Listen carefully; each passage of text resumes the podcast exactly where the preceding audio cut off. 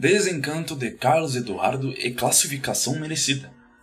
O atacante Carlos Eduardo foi destaque no Clássico Paulista, dando a vitória ao clube alviverde.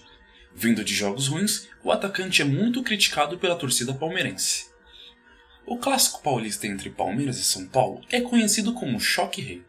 O técnico Luiz Felipe Scolari falou sobre o desempenho do jogador. É um atleta que vem trabalhando, vem vem conhecendo os, os, seus companheiros e os companheiros o vêm conhecendo nos jogos e treinos.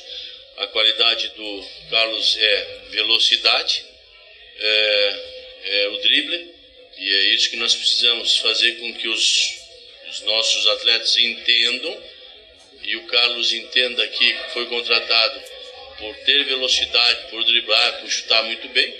E aí uma coisa vai completando a outra. Mas não vamos nos esquecer que o Carlos chegou em janeiro nós estamos no início de março.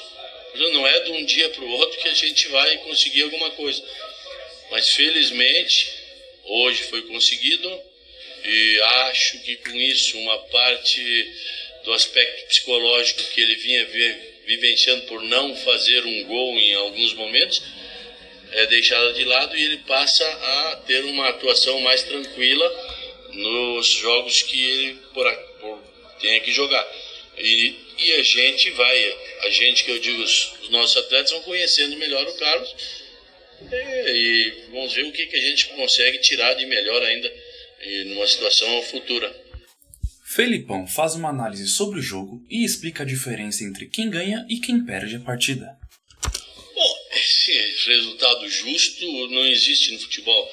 Quem aproveita melhor as oportunidades, ou uma ou duas, ou faz o gol, vence e pronto. Pode ter uma equipe com 70% de posse de bola, mas não ter a qualidade de chegar à frente do gol. Uma outra equipe que tem 20% e chegou uma vez e soube fazer o gol.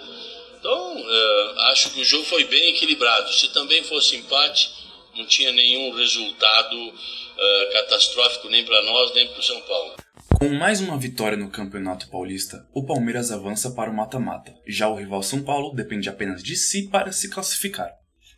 Leandro Fernandes para a Rádio Fapcom.